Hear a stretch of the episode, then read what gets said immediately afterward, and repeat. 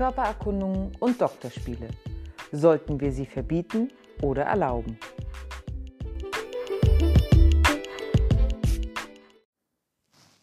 Doktorspiele und Körpererkundungen gehören zur normalen Entwicklung von Kindern. Vor allen Dingen Kita-Kinder im Alter zwischen drei und sechs Jahren untersuchen sich selbst und ihre Freundinnen und Freunde.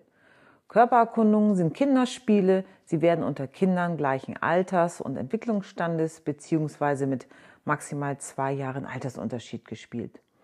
Wenn Eltern von Körpererkundungen erfahren, sind sie oft in Sorge, dass die Kinder bei einer positiven Reaktion der Eltern ein zu starkes Interesse in, an Sexualität entwickeln könnten. Sie wirken dann manchmal tabuisierend auf ihre Kinder ein, indem sie zum Beispiel Strafen, Verbote aussprechen oder indem sie einfach mit Entsetzen darauf reagieren.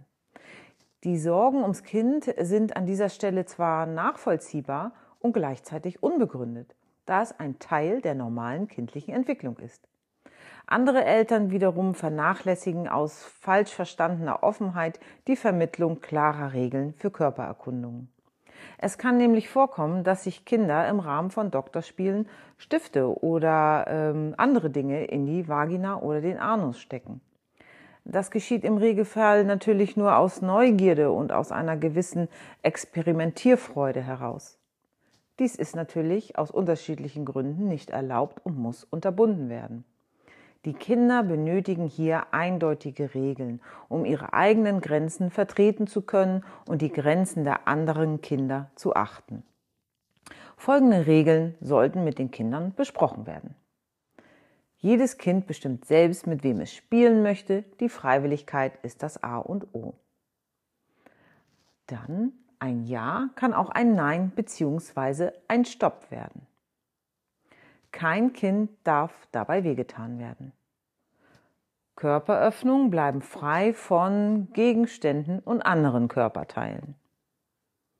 Und ein weiterer wichtiger Punkt ist die Vermittlung, dass Hilfe holen mutig und wichtig ist.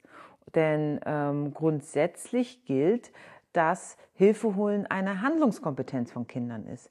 Dies muss zur allgemeinen Umgangskultur entweder zu Hause oder in der Einrichtung gehören und Begriffe wie Petzen sollten tabu sein.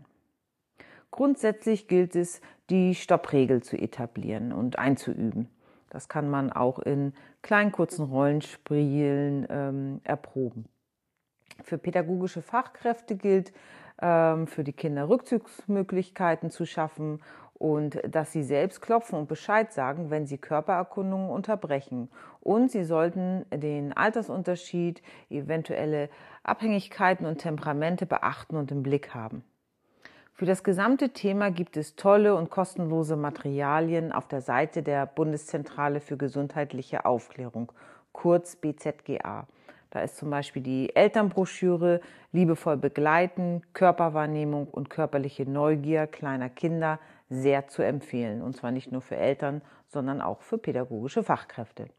Die Antwort ist also, das Verbot von Körpererkundungen ist kein Schutz und es hindert Kinder auch nicht daran, sie durchzuführen, sondern es stellt sogar eher eine Gefahr dar, da die Kinder dann aus Angst und fehlenden Ansprechpersonen nicht mehr erzählen, wenn ihnen im Rahmen dieses Spiels einmal etwas passiert, was ihnen nicht gefällt. Geben Sie den Kindern Regeln mit an die Hand und bleiben Sie mit dieser Offenheit eine vertrauensvolle Ansprechperson.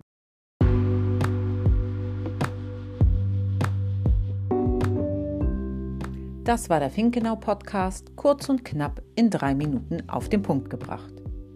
Schicken Sie mir gern Ihre Fragen an beratung.finkenau.de und vielleicht beantworte ich sie schon in einer der nächsten Folgen.